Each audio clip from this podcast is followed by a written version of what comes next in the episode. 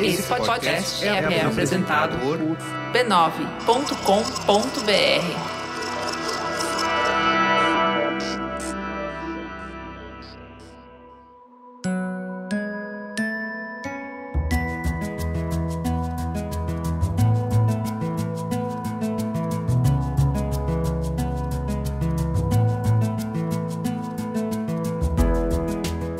Mamileiros e mamiletes, desacelerar faz parte da nossa rotina intensa de papos profundos. Durante as férias, a gente sai do formato tradicional, sai das pautas mais polêmicas e te convida para conversas leves, papos mais soltos.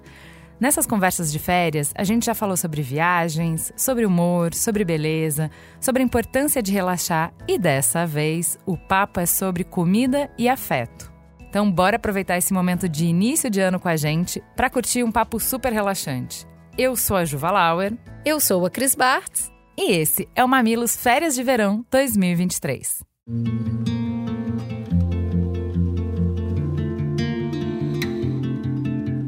O episódio de hoje tá com cheirinho e gostinho de um bom cuscuz nordestino. A gente recebe a cozinheira Irina Cordeiro para falar sobre comida e afeto. A Irina nasceu no Rio Grande do Norte, mas hoje mora em São Paulo, cidade que escolheu para abrir o seu restaurante chamado Cuscuz da Irina. Na nossa conversa, ela vai nos contar um pouco dessa trajetória profissional e de onde vêm as suas inspirações na cozinha. Vem comigo aprender mais sobre gastronomia, cultura e afeto. Então vamos lá, vamos apresentar a nossa convidada, Irina. Seja muito bem-vinda ao Mamilos. Quem é você na fila do pãozinho ou do cuscuz, né? Primeiramente, eu estou muito feliz de estar aqui. É uma honra, admiro muito o trabalho de vocês e me senti tendo nem roupa para esse encontro de hoje. eu sou Irina Cordeiro, eu sou uma cozinheira nordestina com alma gigantesca e que acredita que essa comida com afeto, com valores e com política pode transformar o mundo. Muito bem, mas fala do início. Como é que começou essa sua relação com a comida, com a cozinha? Vem de família? Com quem que você pegou o gosto pela coisa? Vem de família. Eu falo que o processo de cozinhar, ele já nasceu em mim. Não foi algo que eu aprendi numa faculdade, por mais que eu tenha feito. Ele nasceu em mim. Eu venho de uma família de mulheres, matriarcal, que cozinham, que tiveram sua independência financeira através da comida, que venceram a fome através da comida. Foi cozinhando que a gente dignificou. Então, eu cresci sendo inspirada por essas mulheres gigantescas. Conta um pouco dessas mulheres. É, você é herdeira de quem? Da onde vem sua história? É, minha família, eu sou neta de indígena, vó Chica, que eu acho que ela é, acho não, ela é a minha maior referência, né? O, o cuscuz é uma grande homenagem a ela. Até gravei um TEDx sobre basicamente a minha referência em continuar a história dela. Eu me sinto assim. E como eu tenho essa veia indígena, tem uma origem de a comida ser muito um lugar de cura, né? É, é, é, em todos os sentidos, desde nutrir com afeto, do ingrediente alimentar e nutrir o corpo, e como medicina de fato, né? Então eu cresci com todos os saberes e ensinamentos dessa mulher que criou nove filhos, sem marido, e pegando frutas perto de se estragar da feira para fazer compotas e livrar aquela família da fome. Então, Vó Chica, com certeza, é a minha grande referência, assim, de vida, de história, e eu me sinto hoje muito feliz em estar podendo um pouquinho repercutir e reverberar essa história dela. Então me conta um pouquinho, compartilha comigo um pouco dessas memórias que, que, que pavimentam um pouco a sua história, que, que adubam as suas ideias, que estão presentes no seu restaurante no jeito que você olha o mundo e olha para a cozinha. É, o que, que é comida que cura? Quais são suas memórias é, de, do que a sua avó fazia, do que a sua mãe fazia, que ajudava a passar a dor, que ajudava a sarar o corpo? É até engraçado, porque eu posso lembrar desde um chá de lagartixa, que era chá horrível, de lagartixa? na infância. Já tomei coisas bem estranhas. A gente acha que a cultura indígena é extremamente vegana, só que não, né? Ela é totalmente carnista. Então, já desde chá de lagartixa, banha de teste, a comida de afeto mesmo, né? Aquela comida que conforta, a sopinha para curar da gripe, né? Os lambedores, Mas que sopinha? É canja? Que sopa é essa canja. que cura a gripe? Eu amo canja, can... gente. É muito comida afetiva para mim, sabia? A canja da minha sogra, para mim, é amor. Canja e sopa de feijão, acho que eram as comidas de conforto, porque sopa é janta sim, reivindicaremos. Ela é sim. E também os processos de cozinha de cura de fato, né? Que passa sobre uma cultura popular brasileira muito bonita, né? Que é os lambedores, as garrafadas, as infusões, né? Menina, eu aprendi de, de garrafada esse ano. Então eu vou te pedir para traduzir isso, porque claro. eu vou partir do princípio que tem gente que vai ouvir que não, nem sabe o que, que é isso. O que, que é garrafada? Garrafada é como se fosse um elixir, né? Eu gosto de chamar de, de, desse contexto, porque é um blend de vários, de vários matos, caules, né? Porque a gente usa muito caule de planta também, todos com base natural, 100%, e que eles unidos, eles potencializam algum benefício de cura. Se uhum. tem a tradição também que junto do rezo, uhum. né, que é uma coisa muito bonita, você ingerir com um rezo, que é, os rezos também são tradicionais da cultura popular brasileira, eles têm esse poder de cura, inclusive cura milagrosa, né? A gente é tido no interior, até acho que essa cultura é tão forte para a gente é, não ficar tão triste, descrer tanto da, do fim, sabe? Porque uma, uma família que ela vem do sertão, sem acesso à farmácia, a médico, ela tem que acreditar na força dessa fé para se curar, né? Uhum. Então ela tem que usar o que tem acesso ali ao redor para fazer isso. Essas garrafadas elas surgiram desse movimento de cura através da natureza, mas se mistura várias ervas para ter esse elixir. A base ela pode ser alcoólica, se usava muito conhaque, uhum. ou ela pode ter uma base de açúcar, que a gente usava muito é, garapa, né? Que é a uhum. rapadura diluída para fazer, é, é, para ser essa transfusão de, de medicinas e você toma religiosamente todos os dias para sarar o que você precisar. Eu uso até hoje, todos os anos, para cura do feminino, né? Que eu acho muito bonito esse movimento. São garrafadas anti-inflamatórias, que aí tem as tradições de curar mioma, policisto e outras coisas. E eu uso até hoje, eu, eu quero dizer que dá certo. Ah, eu lembro, para mim, essa coisa de, de, de cura, para mim vem muito com chá, né? Minha avó, a mãe da minha mãe, com chá de carqueja, chá de boldo, chá de macela, chá de. Sabe, era chá para tudo. Sempre tem um chá para isso. E aí, pra. pra nutrir o corpo de uma forma saudável, eu lembro de umas coisas que a gente nem ouve falar mais, que é a gente comia levedo de cerveja. Você imagina? Um troço horroroso. Ai, óleo de fígado de bacalhau, sabe umas coisas que é para ficar forte, que é Mas é para fortalecer o sistema imune imunológico. Quantos medicamentos a gente toma que são horrendos? Né? Eu acho que para curar tem isso. O amargor, ele tem o gosto da cura. A gente tem que se acostumar mais com o paladar do amargo, porque ele traz essa anti-inflamação, essa cura de fato. Muito bem, mas vamos sair do amargor e vamos pro afeto aí. Qual era a comida que reunia, que era comida de celebração, que é a comida que, se você sente o cheiro hoje, te leva para esse lugar de família, de aconchego, de tô em casa? É a grande referência do restaurante, né? É um prato de cuscuz. Então, venho de uma família que tem uma origem realmente muito humilde, a gente vivenciou fome, e o cuscuz sempre foi uma comida muito acessível e barata, e a gente conseguia fazer inúmeras coisas com a base desse milho, né? Até porque dava para plantar e fazer o próprio processo de cuscuz. Então, cuscuz é essa minha grande lembrança de afetividade, de família, de conforto de fartura, né? E aí os recheios é, inimagináveis. Eu acho que a, a, lembrança muito da minha avó é cuscuz com galinha. É, uhum. Tanto que é, lá no restaurante eu chamo de galinha de vó Chica, porque realmente é a receita dela. É, e é esse cuscuz soltinho com essa galinha molhadinha, que aí lembra muito afeto e colo de vó. Peraí, você falou cuscuz soltinho, cuscuz paulista não é isso? De que cuscuz você tá falando? Eita, polêmica! Eu não tô conseguindo visualizar, me ajuda. Que cuscuz é esse? O cuscuz paulistano nem cuscuz podia ser chamado, né? Mas vamos lá. É você que é tá falando, não sou eu. É, o cuscuz brasileiro, a origem não é brasileira, né? A origem do prato do cuscuz ela é africana. Ela veio no processo de colonização né, do Brasil e tudo mais, veio com os povos africanos e se instalou no Brasil rapidamente, porque a gente teve um território que foi muito explorado para cultivo de milho, né? Até uhum. hoje. Uhum. É um dos maiores produtos que a gente produz no Brasil, agro, né? Aí da agricultura. Esse milho é, começou a ser feito esse processo de cuscuz aqui por nós também. Uhum. E o uhum. cuscuz africano é esse cuscuz também mais soltinho, que é um cuscuz que ele é basicamente ralar o milho seco, uhum. que é a mesma forma e o processo do milho para atingir, para dar para bicho. Você seca bastante o milho, uhum. você dá para os bichos ou você pode ralar para fazer o flocão ou a farinha de milho que a Não, gente a usa para isso. milho, gente, a farofa de farinha de milho para mim é a minha é preferida. Delícia, Eu amo, né? amo. É a cara é da minha delícia. avó por parte de pai. E a gente cozinha no Muita vapor. Manteiga, porque esse vai. processo de cozinhar no vapor era muito tradicional também da cultura africana. Uhum. Porque esse bafo nesse cuscuz a gente podia colocar outras coisas para cozinharem junto e virava uma comida de uma panela só.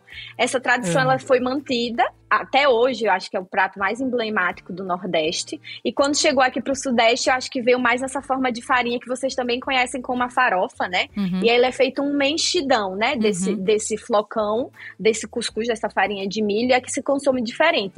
Mas lá pra gente é o cuscuz mais fofinho mesmo. Uhum. Sabe que é, são coisas muito diferentes, mas é, é, você percebe que tem um, alguma. Tem alguma similaridade, né? Pra gente lá no sul é a polenta que, né, se você falar fubá, se você falar o cuscuz, você falar. Você tá falando da mesma coisa, porque é um preparado de milho, né? Sim.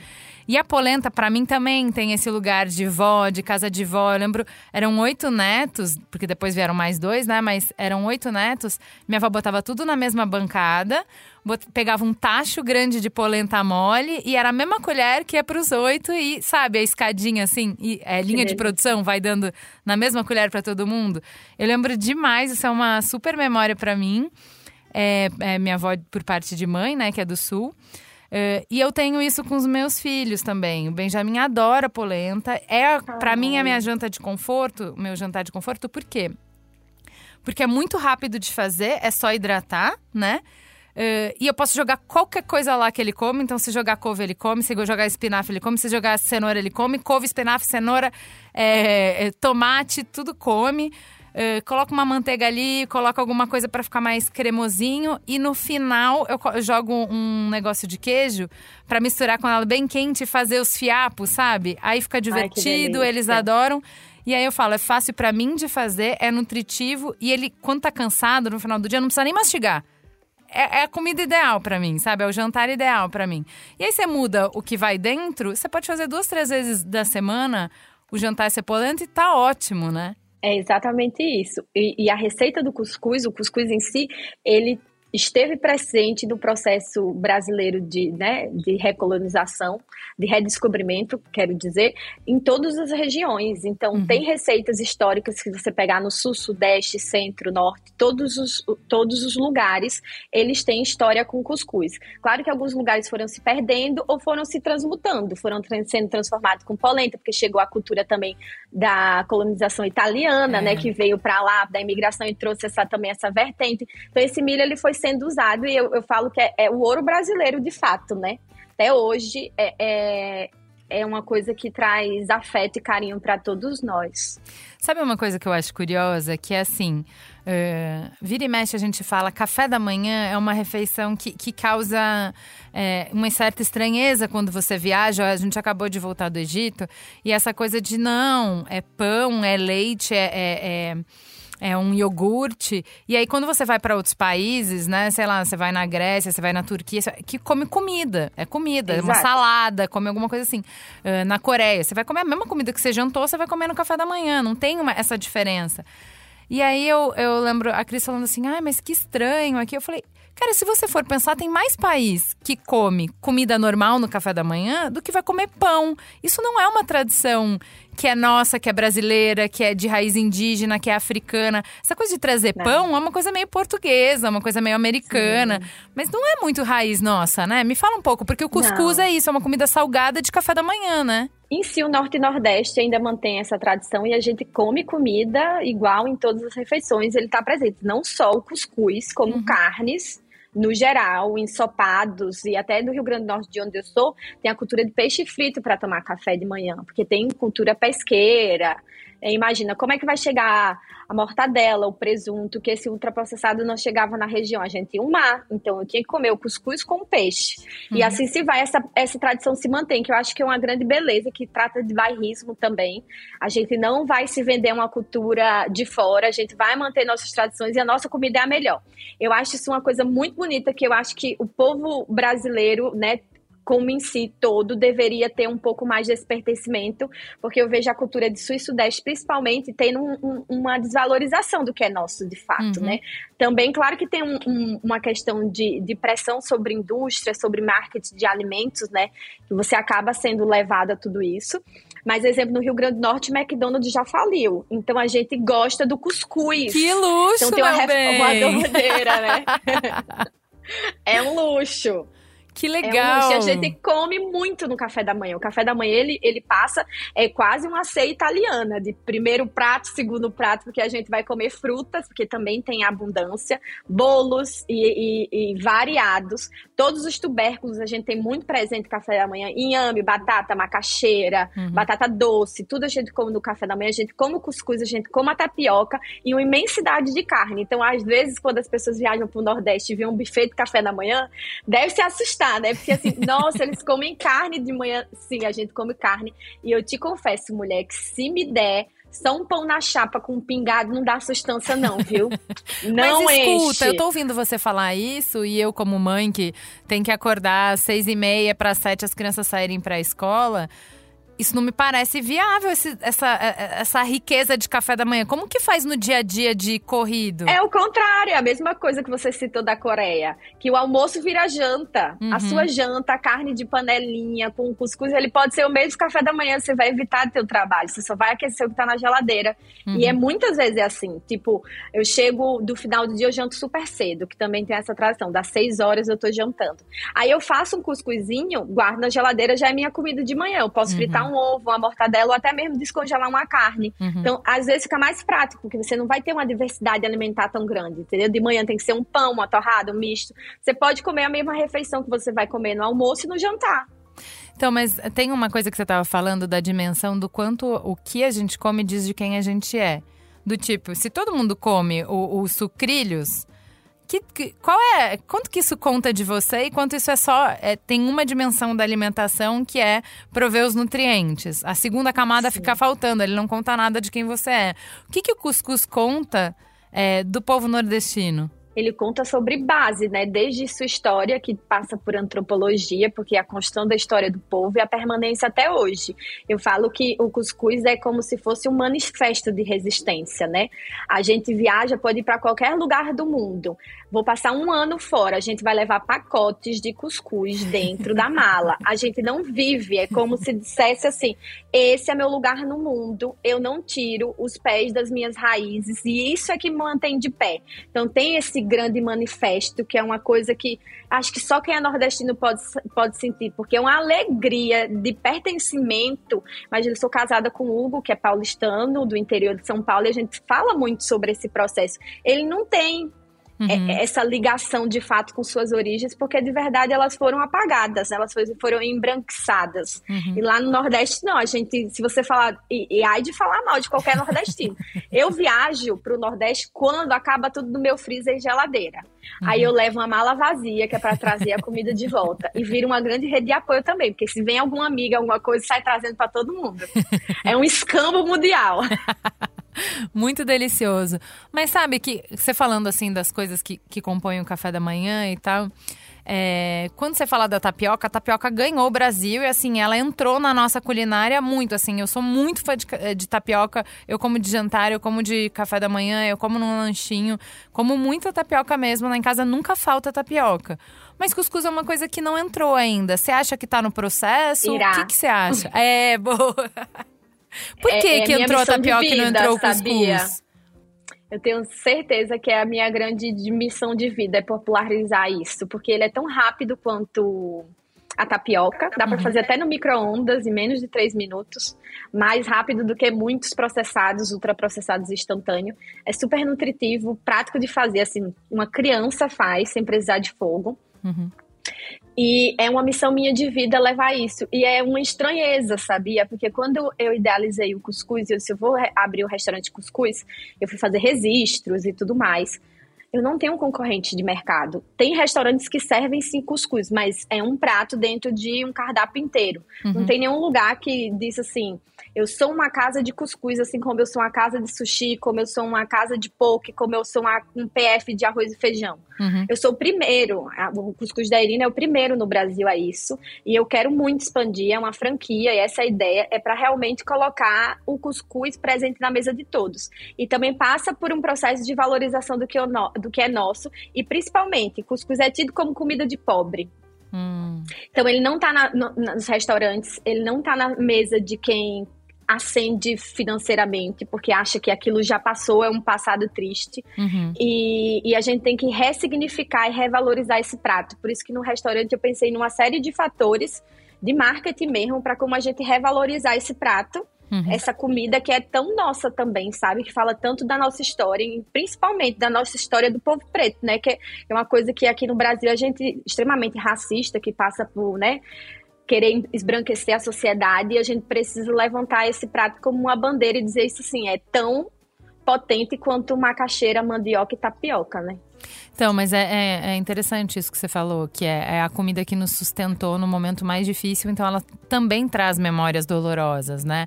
E é, a gente vê muito essa coisa da carne, né? Que a carne, a Cris já falou que, teve uma vez que ela falou muito bonito aqui no Mamilos, do é, acho que foi no Mamilos de Vegetarianismo que ela falou, cara, para mim tem um lugar diferente, eu poder botar carne na minha mesa, do lugar de onde eu vim, da, da da falta que eu passei, carne não é uma dimensão só para alimentar. Não adianta você substituir o valor nutritivo da carne. Para mim, carne ocupa um outro lugar, entende? Sim, não quer dizer que eu não possa caminhar disso, mas você tem que respeitar que significam coisas diferentes para as pessoas, né? E eu acho que são lutas individuais e que a gente tem que respeitar o posicionamento do outro, mas o outro também deve um pouco respeitar um pouco sobre o que é isso. Eu vivi o mesmo processo da Cris. É, para a gente ter bicho no, na, na comida, a gente tinha que criá-lo e uhum. passava por um processo de resistir à seca, né, junto de todos, de ter o alimento também, não só para a gente, quanto para o animal. Então, era, era o momento mais de festa é quando esse momento acontecia de sacrificar algum animal e a gente colocar na mesa. Uhum. Eu acho que quando a gente vive também isso, a gente também aprende a valorizar o animal de uma outra forma, né? uhum. né? Porque eu vejo uma cultura muito de hambúrguer e a gente não tem reaproveitamento de todo o animal. Na minha casa, a gente se, se abatia uma galinha, a gente comia 100% a galinha. O pedaço mais rejeitado era o peito. Até hoje a gente briga por pescoço, costela, asinha e miúdos. É uma uhum. cultura né, de pobreza mesmo. E hoje eu vejo um movimento muito lindo, principalmente aqui em São Paulo, de revalorizar coisas que são tidas como carne de terceira, comida não tão, né? A gente uhum. vai nos restaurantes super gente, chiques, rabada. hoje em dia já tem Rabada, rabada, é a minha comida afetiva da minha avó paterna, é rabada. Já assim. sei o que vou cozinhar para você, rabada com polenta, né, Ju? Nossa, incrível, incrível, assim. E, e, eu acho que é isso, é, é também, né, uma sopa de músculo, é, a carne de panela, que é uma carne que você, é, que você vai pegar uma carne de segunda, que não é a melhor carne, mas você vai temperar e vai ficar muito tempo no fogo e com os legumes, não sei o que, vai ficar carne mais deliciosa. É, é essa cultura, né? É. E os miúdos em si mesmo, esses dias eu fui num lugar e tinha X coração. Era um sanduíche, tipo um hambúrguer, só que em vez de hambúrguer tinha coração de galinha grelhado. Sim, o, é, o restaurante do meu irmão, chama Consulado Gaúcho, convido todos a conhecerem. Vão lá. Adoro! E aí você vê hoje em dia moela, coisas que são carnes até que não são tão valorizadas hoje em dia está presente e sendo apresentada de uma forma muito nobre e bonita, porque não é só a origem, né? Não é só isso. É também a gente entender a melhor forma de se fazer isso e a gente tem um mercado hoje extremamente qualificado com pessoas geniais que está mudando muito esse padrão de consumo. É verdade, é muito legal quando a gente consegue olhar com um novo olhar para o que é antigo, para o que é familiar, é, enxergar a distância e conseguir trazer novos valores, novas leituras para o que já é familiar, para o que a gente talvez nem valorizasse tanto porque está muito próximo, né? E quando a gente olha de novo, vivendo. consegue ressignificar, né? Muito lindo. Eu acho que pós-pandemia a gente viveu um processo de resgate mesmo. A gente está resgatando a gente, a individualidade, o que a gente gosta de fato, né? É, é, esses laços familiares, os novos laços, a gente está no momento de ressignificar tudo. Deixa eu te perguntar uma última coisa. É, eu de vez em quando faço aquele cuscuz marroquino.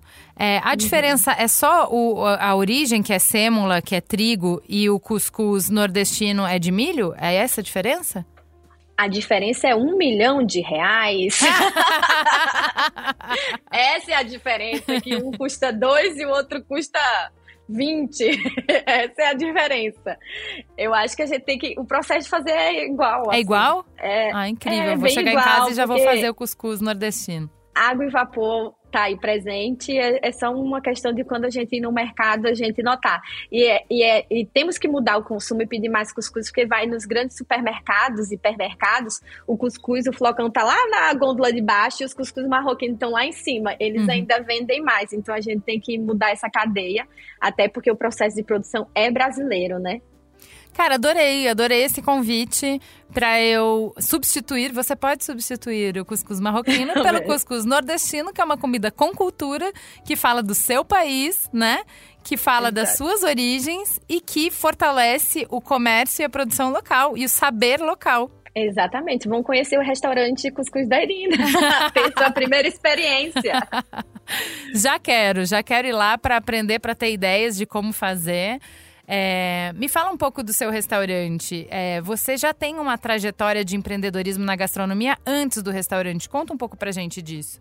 Isso, eu acho que um ser empreendedor ele nasce, né? Tem uma coisa assim, uma inquietude que é de perfis de quem empreende, né? Então, mesmo quando eu não tinha dinheiro, eu inventava coisa. Eu lembro que da minha infância eu ficava fazendo miçanga para vender, sabe? Aquela criança que quer monetarizar, ela vai querer fazer alguma coisa que nem o movimento de ganhar o dinheiro. É uma realização pessoal de se reinventar e crescer. E aí, depois que eu fiz o processo de estudar gastronomia, né? Estudei, me formei e aí abri alguns lugares, né? Eu, apre, eu abri a primeira, para você ter noção, a pessoa é muito nerd. Eu abri a primeira empresa no Brasil, startup, que é um nome chique para microempresas hoje, startup de comida a vácuo, que hoje a gente tem febre no mercado. Verdade. Um o primeiro registro nacional é meu, é, é Fitting Bag. eu abri, era com comida saudável, que você só botava na água no micro-ondas e, e, e ficava pronto. E depois eu tive o Natureza Sábia, que foi um restaurante de comida vegana ou de intolerância. Era uma comida mais natural, sempre gostei disso. Até hoje eu trabalho com agricultura familiar e nesse processo, nesse período, eu tinha um trabalho muito bonito com, junto do Senac, que era de treinamento, né, para todas as comunidades de agricultura familiar e alimentos orgânicos do Rio Grande do Norte. E larguei tudo para vir para o Masterchef, né, mas eu tenho minha empresa de consultoria também desde 2016 2016, que eu dou consultoria em gestão de negócios. Eu sou uma grande nerd na cozinha, né? O povo acha que eu só cozinho, mas eu sou uma grande nerd que ama números. a gente ama nerd no Mamilos, a gente eu ama amo. muito. e aí, como que começa essa história do restaurante de cuscuz? Como que você entra de cabeça nessa história? Eu participei do Masterchef em 2017 e aí eu comecei a ganhar repercussão nacional no sentido de dimensão, números e alcance, né? Eu já era blogueira a vida inteira, acho que eu tive meu primeiro blog em 2008, por aí, mas sem aquele negócio, um hobby de escrever, sempre gostei, eu tinha isso. Aí já fazia alguns programas na TV local, esse tipo de coisa, e quando entrei no programa, eu, eu vi a minha grande oportunidade da minha loteria, né? Eu, eu uhum. digo, eu vou fazer mídia, e eu vou trabalhar com internet depois. É tanto que na minha temporada todo mundo, assim que saiu do programa, foi abrir restaurante, porque vem um monte de investidores querendo que você abra um restaurante e ninguém se dedica muito ao mundo digital. É uma coisa que acontece muito no Masterchef profissional. E aí eu disse: não, vou fazer o contrário, eu vou ganhar dinheiro no mundo digital, aí depois eu realizo meus sonhos sem investidores, né? O caminho que deveria todo mundo fazer. Ai, que mulher esperta, gente, que delícia, uma mulher que sabe mandar no dinheiro. É, a gente tem que desenvolver isso. Eu até quero mais ensinar as pessoas, porque é, é tirado, né, esse direito de nós mulheres e assim, principalmente. Até hoje eu entendo muito sobre dinheiro, sobre negócio, eu sou subestimada o tempo inteiro, inclusive por outras mulheres, né? Uma cultura social de todos. Mas aí, é, depois que eu consegui monetarizar, veio pandemia. Aí eu, fudeu. eu não sei fazer outra coisa a não ser negócio de cozinha, né? Eu vou investir em quê? Aí veio aquele tempo que você não sabia de nada. E eu também aproveitei esses dois anos para organizar muito bem o projeto do restaurante, né?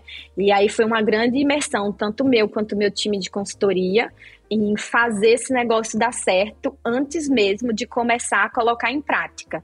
Desde plano de negócio, brand, análise de mercado, pesquisa de mercado, perfil de público, a gente fez uma grande pesquisa. Perfil de consumo do restaurante, que lugares a gente pode começar a crescer. Então, a gente fez um grande estudo nesses anos de pandemia. E aí, quando começou a aliviar, a gente agora é o momento de procurar um ponto e começar a colocar em prática. E foi esse o processo vivido.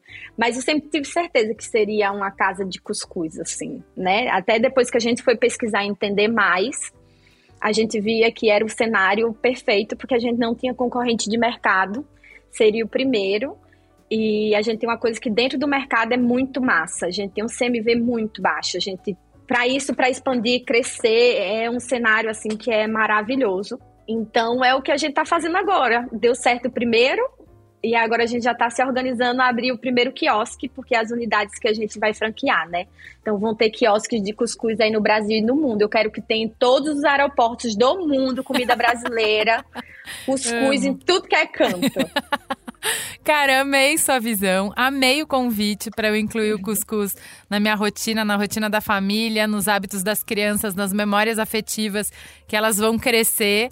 É, adorei, adorei entender de onde que vem o cuscuz, de por que, que ele é tão especial. E agora eu quero ir no seu restaurante. Fica aí essa pendência.